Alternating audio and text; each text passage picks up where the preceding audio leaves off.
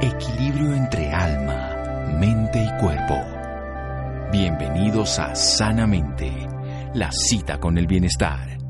Dirige Santiago Rojas.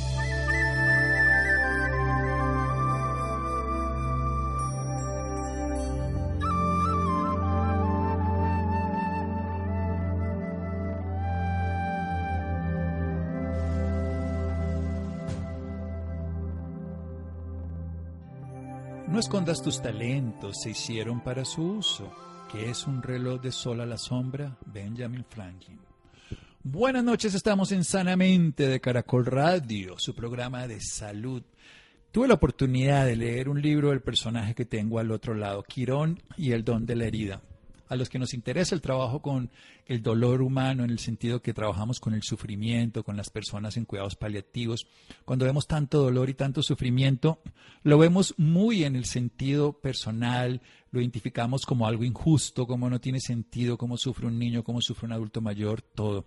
Pero tal vez la mitología, tal vez una visión mucho mayor que, que salga de ese pequeño ser que somos cada uno de nosotros nos pueda dar a entender el sentido del sufrimiento, el sentido del dolor el sentido de que aunque suena extraño no sabemos sufrir, porque si supiéramos podríamos aprender y crecer. Más bien que no nos quedemos por qué pasa esto, qué ocurre, no infringirlo, por supuesto, jamás, pero tal vez hacia dónde nos dirigimos cuando él ocurre. Ese es el mito de Quirón. Y tuve la oportunidad de leer un maravilloso libro, Quirón y el don de la herida de Alejandro Lodi. Él es investigador, docente y autor en astrología humanística. Ha participado en congresos y dado conferencias en muchos países. Y hoy lo tenemos aquí como un gusto esta noche para poder hablar sobre el tema de Quirón. ¿Quién era Quirón? ¿Quién era este centauro, este hijo de Cronos, Saturno, esta historia mitológica? Pero cómo se puede aplicar a nuestra vida, porque esto no es algo que ocurrió por allá en el Olimpo o en los cielos externos o está por allá en los astros, sino que está en nosotros como seres humanos. Alejandro, qué gusto, buenas noches y gracias por acompañarnos en Sanamente de Caracol Radio. Pero buenas noches y un placer para mí, muy generoso tu llamado. Bueno, Alejandro, ¿quién es Quirón? ¿Qué es Quirón? Porque es un planeta, por un lado, para los astrónomos, pero también es alguien de la historia de la mitología. Sí, eh, por un lado, el, planeta es muy extraño, porque no es un planeta, es un cuerpo aparentemente ajeno al sistema, de, modo que si lo comparamos con los demás planetas, el cuerpo astronómico de Quirón parece un cuerpo astronómico discapacitado, que cuenta con una falla, con, una anomalía. Y esto tiene mucho que ver con el, con el mito de Quirón y con el sentido profundo de Quirón. Quirón es un personaje mitológico en la mitología griega, aparece como un personaje que cuenta con, con dos heridas, una, una psicológica y una física. La herida psicológica es eh, haber sido repudiado por sus padres. Quirón es entregado en adopción apenas nace, sus padres lo rechazan por monstruoso, es un centauro, y allí comienza a generarse el, misterio de, lo quironiano, porque en esa desgracia de ser repudiado por, los padres, en ese dolor eh, imposible de curar, semejante rechazo no puede ser curado, no puede encontrar una solución, eh, Quirón es adoptado por Apolo, un, ser a los ojos de los padres horrendo porque surge de una relación impropia. Saturno, que siendo el dios de la ley, bueno, tiene un desliz, eh, tiene un amor furtivo, y fruto de ese amor furtivo eh, surge Quirón, por eso es también repudiado, pero en esa desgracia de ser rechazado por aquellos que uno más desea ser contenidos y nutridos, tiene la gracia de ser adoptado por Apolo que es un poco como sacarse la lotería, porque Apolo lo instruye en, el arte, en las artes, en, la, eh, en el arte de la paz y de la guerra, se dice. De modo que lo convierte, ese padre adoptivo, lo convierte en un sabio. Pero no obstante, no, no solo es una herida psicológica la de Quirón, sino que también porta una herida física en una refriega, en una batalla contra enemigos, es herido en una, en una de sus patas equinas por una flecha envenenada con una... Hércules. Con un, claro, pero justamente Hércules no era del bando enemigo. Su amigo. Ser herido, Claro, o sea, ser herido en una batalla por el enemigo es lógico, es una herida que uno puede comprender. Pero ser herido por una flecha perdida lanzada por el propio amigo, por el fuego amigo, ser herido por fuego amigo es una herida incomprensible, que en principio uno considera injusta. Bueno, eh, Quirón también porta esa herida, con la peculiaridad de que esa herida no puede curarse. Y aquí brota nuevamente eh, la gracia dentro de la, desgracia. Por estar en, en constante contacto con esa herida, la conoce tan íntimamente, tan profundamente, que puede curarla en los demás sin que pueda ser curado en él mismo. Alejandro, Alejandro sí. sí. No, esta es la metáfora, pero vamos a desarrollar esa idea después de un pequeño corte porque ahí está todo el proceso, el sanador que no puede sanar su herida, pero sana desde el aprendizaje de la propia. Por eso es que a los médicos nos interesa el mito de Quirón, porque de hecho él está destruido por Apolo y él termina siendo, se dice que Asclepio, que es el, también ascendente de nuestro querido Hipócrates, el padre de la medicina, es descendiente, en caso directo, de Asclepio, que fue alumno de Quirón, que fue alumno de Apolo. Esa historia que es mitológica la vamos a aplicar a la vida cotidiana de los que sufren. Seguimos aquí en un momento en Sanamente de Caracol Radio. Síganos escuchando por salud. Ya regresamos a Sanamente. Bienestar en Caracol Radio. Seguimos en Sanamente.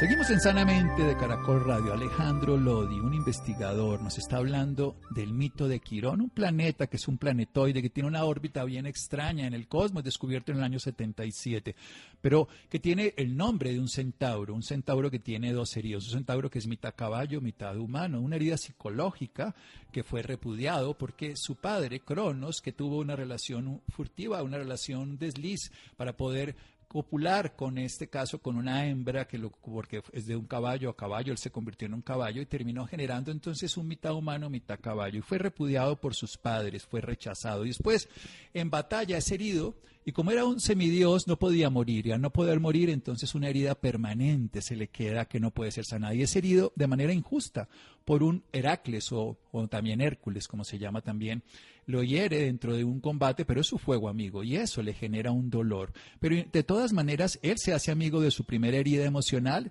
es adoptado por Apolo, uno de estos dioses grandes, también de la mitología griega, y termina siendo instruido en muchas artes, la caza, la guerra, la veterinaria y también la medicina, y termina instruyendo a otros que el padre de la medicina. Continúa la historia para que la volvamos humana, que es lo que nos interesa. Eh, un, rasgo destacado es que, y es una metáfora muy potente, es que eh, Quirón en principio siente vergüenza de estas dos heridas.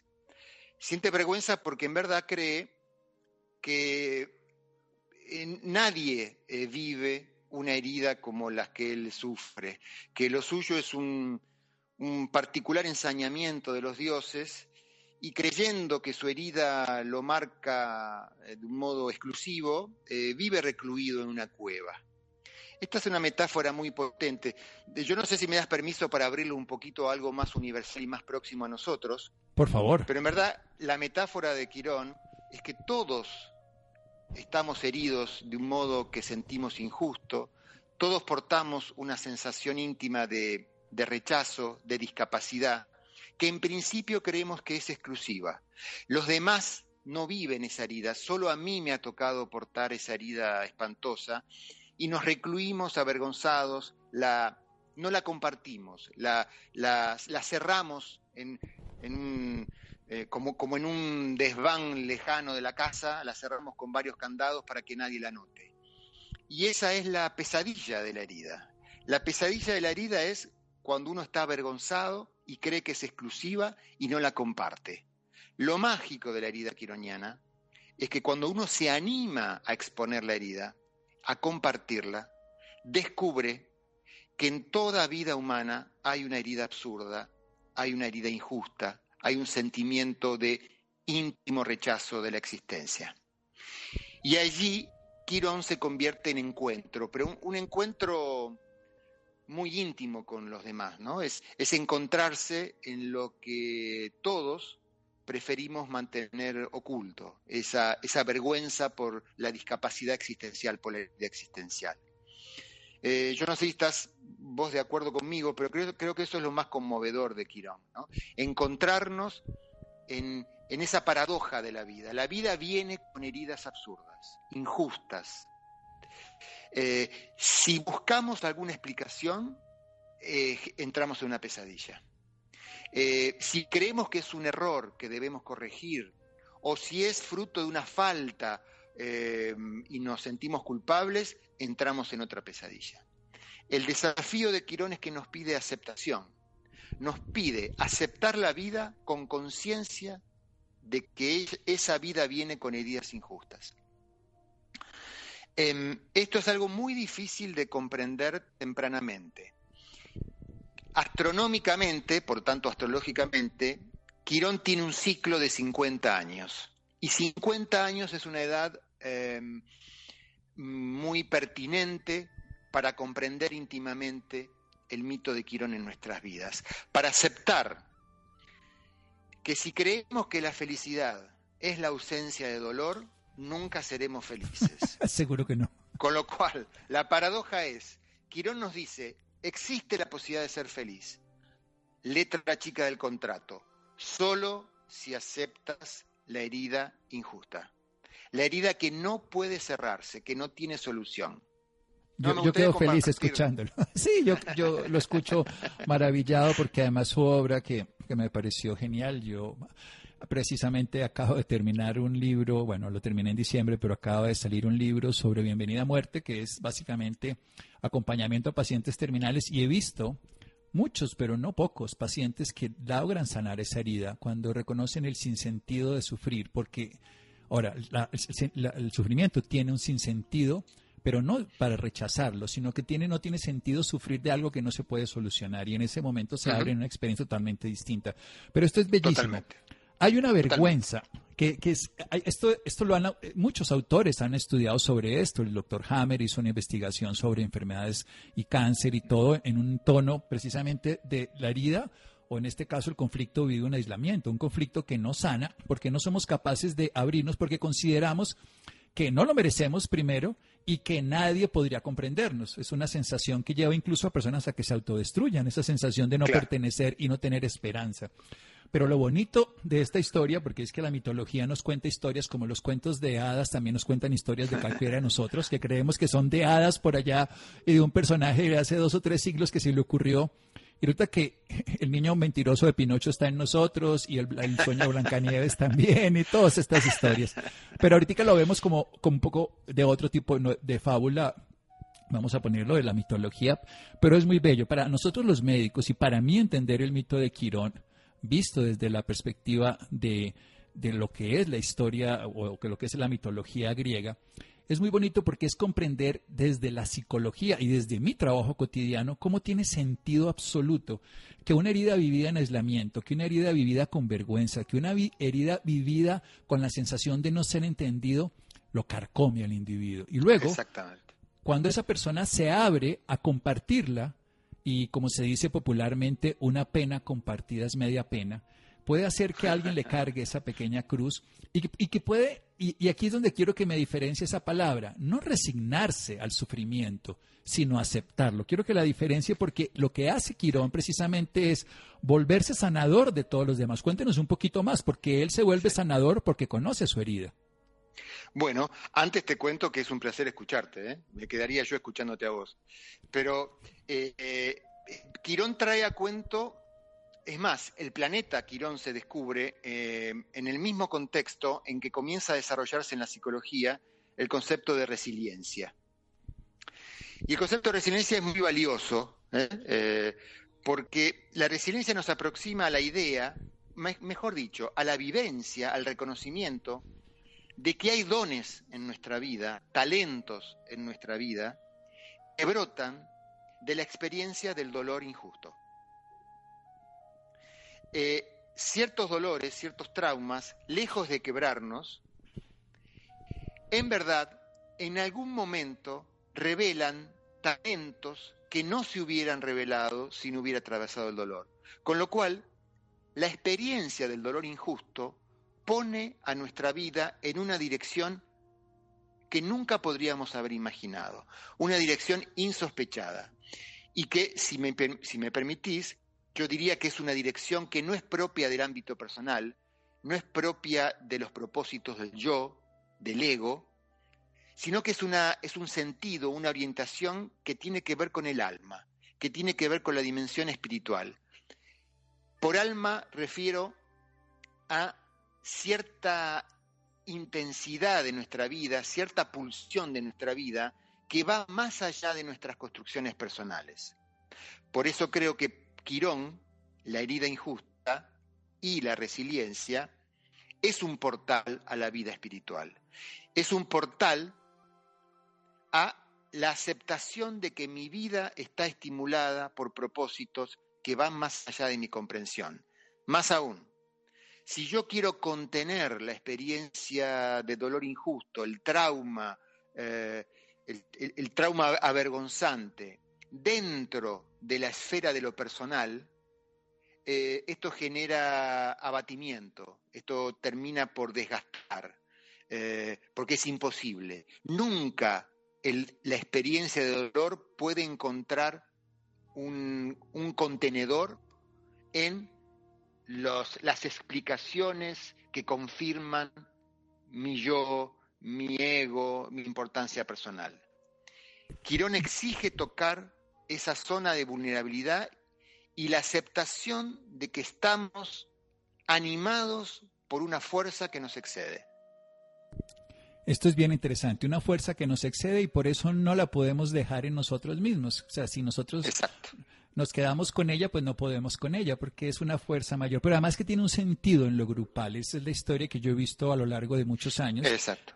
De madres que se les muere un hijo, por ejemplo, una leucemia, crean una fundación para muchos otros niños. Conozco una que se llama María José, por ejemplo, la Fundación María José es una bellísima obra en Colombia de una madre que pierde a una niña de leucemia. Tengo otra historia de una fundación Juan Fernando Juanfe, que es una madre que pierde a su hijo, de que se cae de un y se dedica a trabajar con mujeres que son pues, eh, niños abandonados. O sea que eso es un cuadro de un verdadero ser quironiano que transforma un dolor, una herida en bienestar para todos, que comprende que la herida, aunque le tocó a él, es para que saque lo mejor, lo que se llama forjar, sacar la joya que hay guardada para que renazca en esa persona la oportunidad que le sirva a otro. Vamos a hacer otro pequeño corte aquí en Sanamente y seguimos con Alejandro Lodi aprendiendo de este ser mitológico que está en realidad en cada uno de nosotros. Todos somos Quirón. Seguimos aquí en Sanamente de Caracol Radio.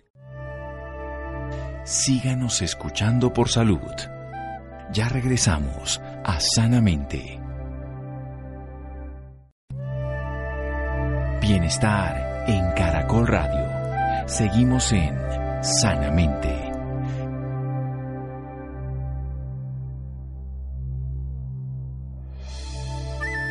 Seguimos en Sanamente de Caracol Radio. Alejandro Lodi, un investigador nos está hablando sobre el mito de Quirón, de dos heridas, una herida psicológica, una herida por ser repudiado y rechazado por sus padres, y también al mismo tiempo una herida biológica, porque es herido por un compañero en el combate, por Hércules, una herida que además por ser él, y esto es bien interesante, un dios no podía morir, pero él hace algo maravilloso. Primero, de su primera herida aprende de Apolo y de conocer su herida y de compartirla con los demás, aunque no la sane, le da sentido y saca lo mejor. Se encuentra con todos. ¿Por qué? Porque inicialmente todos con una herida, cualquiera de nosotros, ya somos todos Quirón, nos da vergüenza, nos sentimos rechazados, nos sentimos que es injusto y nos sentimos además que somos incapaces de solucionarlo. Entonces lo que hacemos es que nos metemos en una cueva y nos sentimos además que lo que nos ocurre a nadie más le pasa que entonces a nadie más le va a importar. Lo que hace Quirón es que lo expone y se encuentra con todo. Se vuelve además el padre de la medicina, el padre del padre de la medicina, para decirlo de una manera más adecuada. Pero hay una historia muy bonita de Quirón que no hemos contado. Él sabe que el dolor que tiene en su pierna no se puede curar y es infinito. Y entonces él decide retirar a Prometeo que está encadenado y que está sufriendo. Recordemos que lo dejaron, o si no lo saben, lo dejaron a que se le comieran un hígado que se lo destruía. Todos los días se le comían el hígado, tampoco podía morir, le salía por la noche y otra vez se lo comían. Y él decide quitar el puesto para poder morir. ¿Cómo es esta historia para que aprendamos también el sentido de morir a algo para renacer? Sí, esto es muy interesante porque también es sincrónico con que el descubrimiento astronómico de Quirón eh, es de la última, de, la década del 70 del siglo XX, que también coincide con em, la, actividad de, se comienza a difundir la actividad de donación de órganos, por ejemplo, y también comienza a experimentarse con el tema de la muerte, de la mano, bueno, eh, Elizabeth Kubler-Ross, de, la muerte como un, no como el fin y no como algo que debe ser eh, solo sufrido y penado, sino la muerte como un, portal a la trascendencia, la muerte como el, paso consciente a la muerte como un portal, eh, como un estado de la vida espiritual, como un portal a un estado mm, muy peculiar de la vida espiritual. Con lo cual, esto atado al, vinculado al, mito de Quirón, Prometeo había sido sancionado justamente por robarse el fuego de los dioses, por semejante atrevimiento, a esa condena que acabas de decir, de día un águila, encadenada a una roca, de día un águila le comía el hígado y de noche ese hígado se reproducía para volver a ser comido al día siguiente. Y solo podía eh, concluir esa, esa sentencia, ese martirio, si un ser inmortal aceptaba la condición mortal. Y aquí aparece Quirón. Y aquí aparece algo que comienza también en la década del 70 del siglo pasado y que cada vez está siendo más eh, difundido y debatido, que es el tema de la aceptación de la muerte, ya no como, como un suicidio, ¿eh? ya no como un repudio de la vida, sino la aceptación de que eh, la muerte forma parte del ciclo orgánico de la vida y que resistirla, eh, posponerla mediante eh, ensañamiento terapéutico, no tiene sentido, ¿no? Em, o mejor dicho, es un atentado contra la vida. Quirón encuentra esta maravillosa oportunidad de liberar a Prometeo y al mismo tiempo liberarse de su propio sufrimiento, aceptando la muerte, sin amargura, sin tristeza, no como un rechazo, insisto con esto, no es la justificación del suicidio, no tiene nada que ver con un suicidio, ¿eh? sino con el reconocimiento de la muerte como formando parte del proceso orgánico de la vida.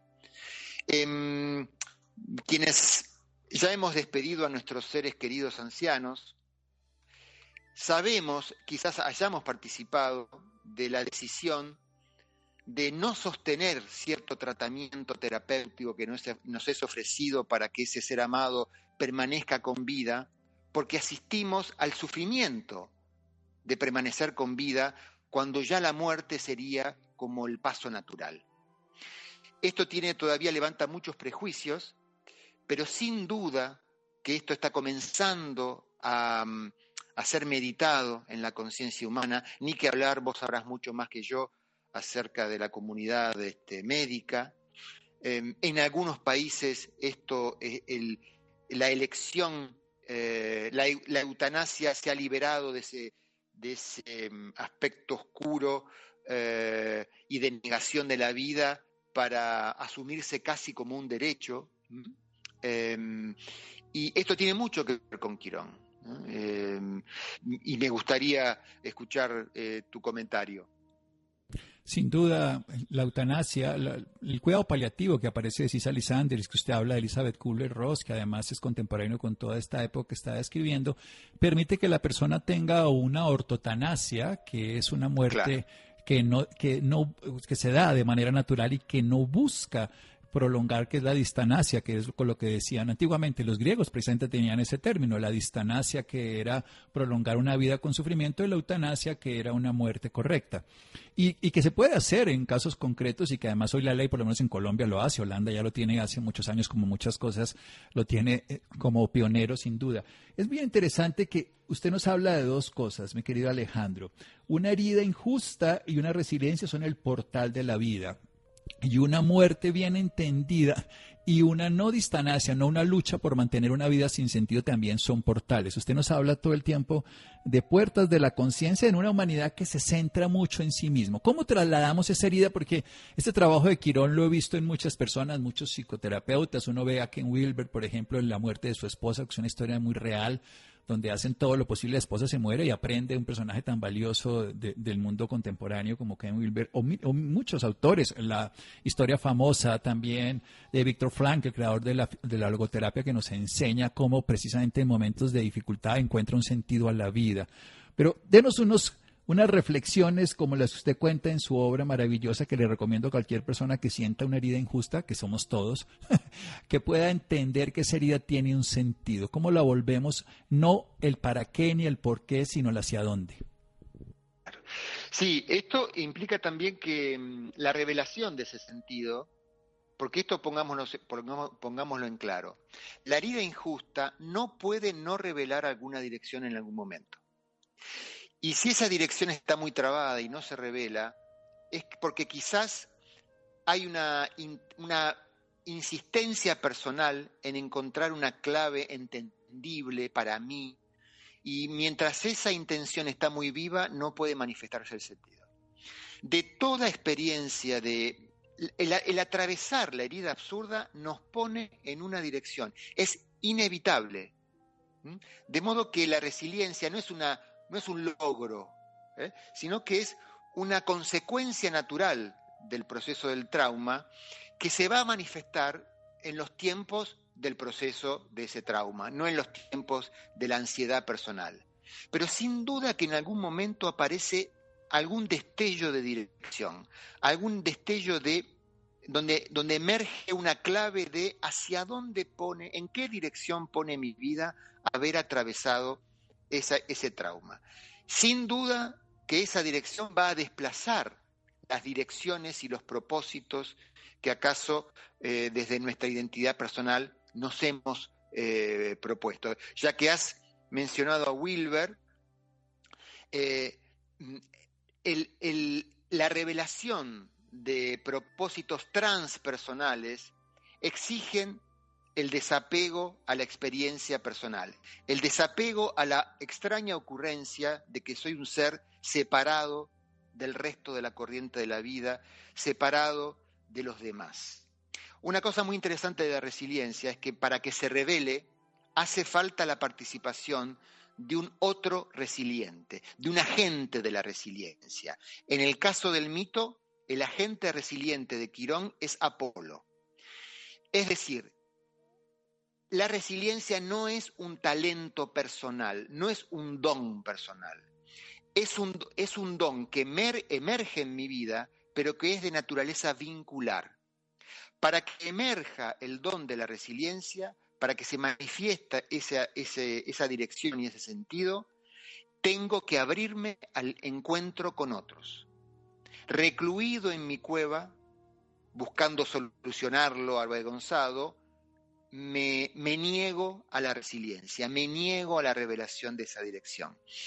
Y esto es, en cierto modo, una herida a nuestro narcisismo individualista de Occidente, que por otro lado, también es un logro, toda la energía que puso Occidente en valorar la libertad individual, el desarrollo individual, es algo meritorio, pero ha generado la fantasía perniciosa de que estamos separados de los demás y que mi vida es exclusiva, es propia y a lo sumo soy capaz de vincularme con otros. Tengo vínculos, pero no que soy vínculo. Este concepto de que lo más profundo y sagrado de la vida que nos anima se revela en los vínculos, de que profundamente somos vínculos antes que identidades separadas, todavía es un tanto esotérico. Es verdad, la psicología transpersonal, Wilber, Stanislav Grof, eh, Carl Rogers, en fin, un montón de investigadores lo han comenzado a transparentar. Pero esto todavía es lateral eh, o marginal en, en, la investigación de la psicología. Y en verdad, Quirón, si meditamos sobre Quirón, se hace evidente tener que aceptar esa condición. Somos seres vinculares, no seres individuales refugiados en nuestra propia autoimagen. Esa autoimagen, siguiendo a Wilber, el yo es necesario, pero en algún momento del viaje de la conciencia se muestra insuficiente. Sin desarrollar estructura personal, sin desarrollar identidad personal, estamos en riesgo psicótico. Pero refugiados en nuestra propia imagen personal y siendo refractarios a la emergencia de, de lo transpersonal, también estamos en riesgo psicótico. En algún momento del viaje se hará evidente que el yo es un obstáculo. Esa, ese vehículo maravilloso que nos ha servido para desplegarnos en el mundo, para desarrollar un lugar en el mundo, para desarrollar vocación, profesión, familia, de pronto se convierte en un límite, en una frontera que debo ser capaz de atravesar si quiero responder al llamado transpersonal de la resiliencia, si quiero responder a ese sentido y esa orientación desconocida y que excede largamente mis propósitos conscientes. Excelente, excelente, como todo lo que está en ese libro sobre el mito de Quirón, el sanador herido de Alejandro Lodi. Algo maravilloso, saber que somos resilientes, pero esa resiliencia no es quedarse uno guardado, escondido en la cueva, sino apoyarse en otro lo que hizo, por supuesto, en el mito de Quirón, este gran sanador herido, a través de Apolo, un maestro indiscutible, lo encontró. Entre todos nos podemos ayudar. Y Alejandro, ¿dónde más podemos conocer de usted? ¿Dónde más podemos aprender? ¿Dónde lo encontramos en las redes sociales? En las redes sociales, en Facebook, Instagram, en mi blog personal que invito a todos a, visitar. Googleando mi nombre, Alejandro Lodi, seguramente aparecerá eh, la dirección del blog eh, alejandrolodi.wordpress.com, pero googleando mi nombre seguramente aparecerá. Y yo te agradezco profundamente este llamado y, escribir ese libro, Quirón, fue como una, una, una botella largada, lanzada al océano y me, me, emociona saber que ha llegado a una costa tan sensible como, como tu, tu consideración. Muchas gracias, Alejandro. Seguimos en Sanamente de Caracol Radio. Síganos escuchando por salud. Ya regresamos a Sanamente. Bienestar en Caracol Radio. Seguimos en Sanamente.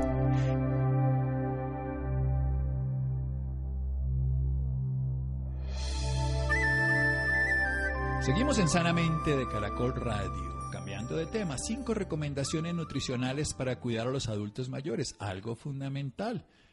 Vamos a escuchar al respecto, Laura. Hola, muy buenas noches, Santiago, para usted y para todas las personas que nos sintonizan a esta hora. Claro que sí, Santiago. Por esta razón, en la noche de hoy está con nosotros Angélica Pérez.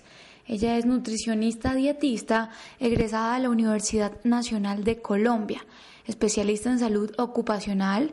Ella trabajó durante 10 años en el Hospital El Tunal como coordinadora del Departamento de Nutrición y miembro del Grupo de Soporte Nutricional. Trabajó también en la Clínica del Country como nutricionista del Grupo de Soporte Nutricional de la Clínica Universitaria Colombia durante cuatro años. Doctora Angélica, muy buenas noches y bienvenida sanamente de Caracol Radio. Hola Laura, ¿cómo estás? Gracias a todos en en el equipo. Bueno, doctora, para empezar, quisiera que nos hablara sobre alimentarse bien en tiempos de cuarentena. ¿Por qué es tan importante? Bueno, de pronto nos enviaron para la casa a confinarnos. Nadie nos advirtió ni realmente cuánto tiempo íbamos a estar dentro de las casas. Eh, simplemente nos dijeron, eh, al parecer es durante 15 días y esperemos a ver que todo marche bien, pero las estadísticas mundiales nos daban realmente susto, nos daban temor y sobre todo, sabes, mucha ansiedad. Eh, generalmente los pacientes han estado advirtiendo unos niveles de estrés y de ansiedad que están realmente directamente relacionados con los con un incremento en, los alimentos, generalmente eh, de preferencia un poco más a los azucarados o a las grasas.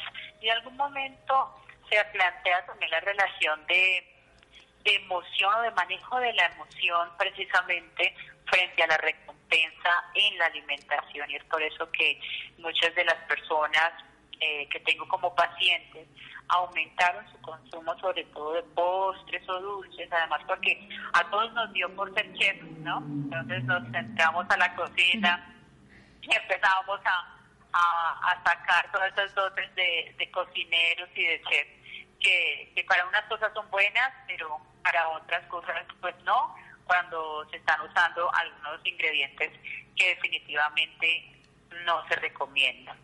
Lo que queremos es que se mantenga nuevamente, que se haga un retorno a la tranquilidad frente a la alimentación y que de alguna manera empecemos a hablar de alimentación saludable nuevamente, el que yo me encuentre con alimentos que tengan una inclusión realmente de todos los grupos de alimentos. Entonces, que tengamos proteínas, que tengamos carbohidratos, que tengamos granos, pero grasas muy buenas, que tengamos frutas, que tengamos verduras y recordemos las recomendaciones de cada una de ellas, sobre todo en frutas y verduras, para mejorar definitivamente el aporte de vitaminas y de minerales, que sea de cinco porciones al día, eh, es lo que estamos recomendando. Ahora que habla de recomendaciones, ¿qué alimento se debe consumir diariamente? O sea, que no pueda faltar en la mesa eh, para todas las personas.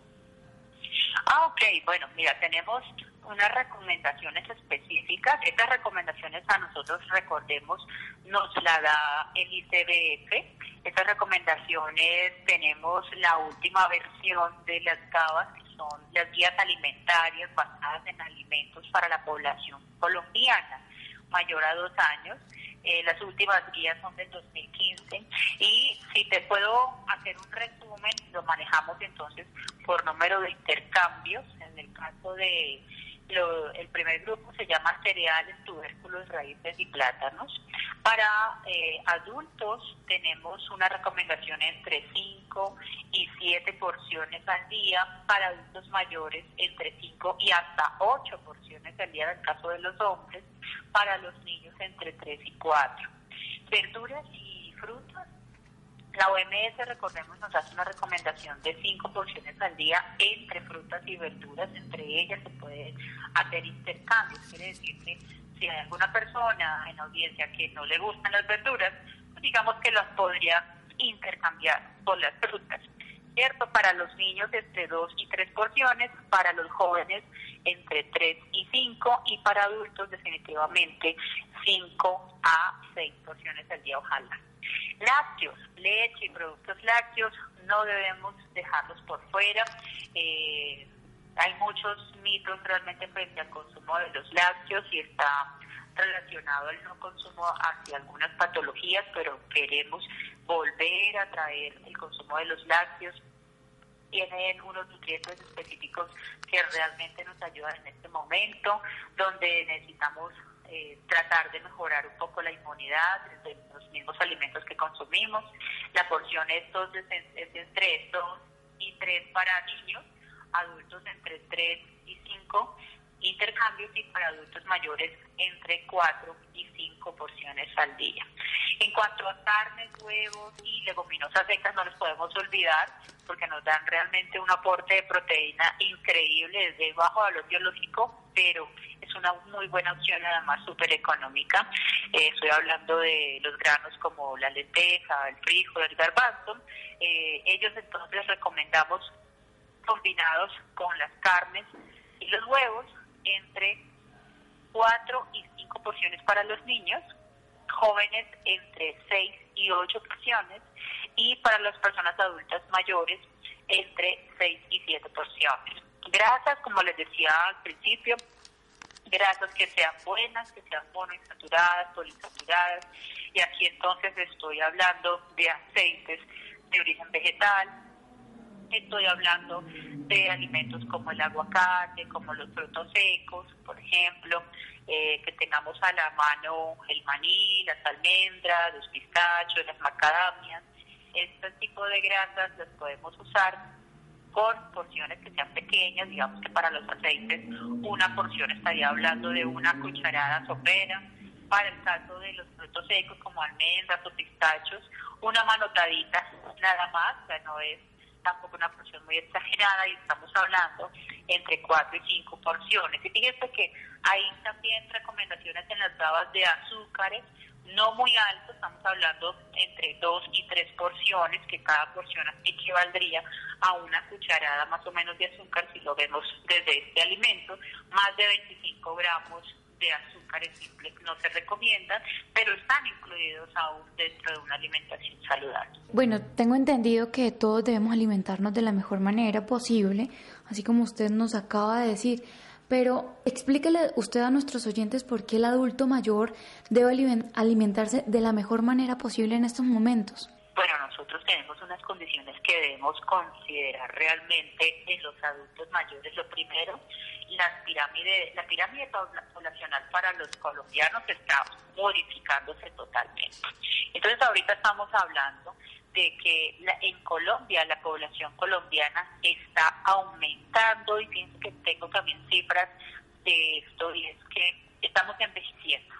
¿sí? Las últimas cifras del DANE nos hablan de un aumento desde el anterior censo del 6.3% a un 9.1% de los pacientes, perdón, de las personas mayores de 65 años. Entonces, de alguna manera, esta pirámide hace que nosotros nos empecemos a preocupar un poco más porque las personas adultas mayores, porque se ha relacionado que más o menos un 15% de los adultos mayores tienen problemas de dependencia, tienen problemas de sarcopenia, de fragilidad o de desnutrición que hace que nos preocupemos un poquito más por ellos. Nosotros empezamos a envejecer prácticamente desde que nacemos, ¿cierto? Con la misma evolución empezamos a, a envejecer, pero sí es claro que a partir de los 40 años, en promedio, los órganos empiezan a tener un proceso de envejecimiento al cual hay que tenerle un poco más de cuidado. Definitivamente cuando empezamos a envejecer, y eso hay estudios que lo validan, la masa muscular empieza a disminuir aproximadamente desde los 40 años, que es donde empezamos a recomendar algunos cambios en cuanto a la alimentación y sobre todo nutrientes específicos que hagan que esa masa muscular no se pierda totalmente. Hay un estudio de que ya viejito realmente, desde el año 2000, donde se hizo resonancia magnética a personas entre los 18 y los 88 años y se verificó cómo estaba la masa muscular de todos ellos y con esto se pudo estudiar que por cada década, a partir de los 40 años, por cada década, se pierde entre un 8 y un 10% de esa masa muscular sin hacer nada. Entonces, definitivamente ahí la alimentación tiene que ver mucho porque la importancia de que la masa muscular se preserve en los adultos mayores, pues tiene que ver sobre todo con dependencia, con que él pueda hacer todas las funciones de autocuidado pertinentes. Y además, pues obviamente la masa muscular tiene que ver con el movimiento, con mantenimiento de la postura, con la estabilidad articular, ¿cierto? con la transformación de la energía en sí mismo, con el, la adaptación y el manejo de su temperatura corporal, que definitivamente eh, se pierde si tú pierdes masa muscular. Hay algunos cambios fisiológicos en el envejecimiento que también debemos tener en cuenta y es que los pacientes adultos mayores empiezan a disminuir su ingesta generalmente cuando tienen cambios en el sistema digestivo, o sea, no les cae igual la comida como antes, entonces eso hace que empiecen a hacer cambios en cuanto a los alimentos, que empiecen a hacer intolerancias y hace que empiecen a disminuir realmente los alimentos. Eh, hay algunas variaciones metabólicas que implican el hecho de que tampoco estén digiriendo ni absorbiendo adecuadamente o como antes los nutrientes. Eh, cambios emocionales también es importante eh, tenerlos en cuenta. Hay, hay personas que tienen afectaciones psicosociales que definitivamente afectan la salud, la alimentación y por ende la nutrición de ellos, eh, no sé, problemas familiares, problemas económicos, eh, las enfermedades como tal, la preocupación por ellos, eh, los estados de viudez o la enfermedad del cónyuge eh, o del cuidador que hacen que definitivamente empiecen también a afectar su ingesta. A veces eh, tenemos problemas de alejamiento familiar, eh, de pérdida del poder adquisitivo, eh, incapacidad físicas o cognitivas que también hacen que los pacientes dejen de comer. Doctora, ¿y el ejercicio también es importante? Bueno, ¿puede ir de la mano de la alimentación? Sí, definitivamente el ejercicio creo que va de la mano y yo hablaría como de un 50-50 en este momento. Mira que eh, tenemos muchos estudios también al respecto, pero hubo uno que, que escuché, no, pero que leí, un estudio que leí hace poco donde eh, se hacía el análisis de, los, de las personas adultas mayores después de una inmovilidad de dos semanas. Sí, estoy hablando no en el ámbito hospitalario, sino en sus casas, estén quietos durante dos semanas, eh, ya nos muestra resultados de reducción de la masa muscular eh, de un 8%, de una reducción de la fuerza hasta de un 13%, que hace que pues los pacientes entonces empiecen a presentar sarcopenia eh, cuando se cuando se quedan quietos. El ejercicio es fundamental, tiene que ir de la mano eh, en cuanto a un estilo de vida saludable. La OMS nos recomienda hacer una recomendación para adultos mayores, hablando de este grupo poblacional, entre 100, 150 minutos leves a moderados o 75 minutos vigorosos y que incluya tanto actividad cardiovascular como de fuerza.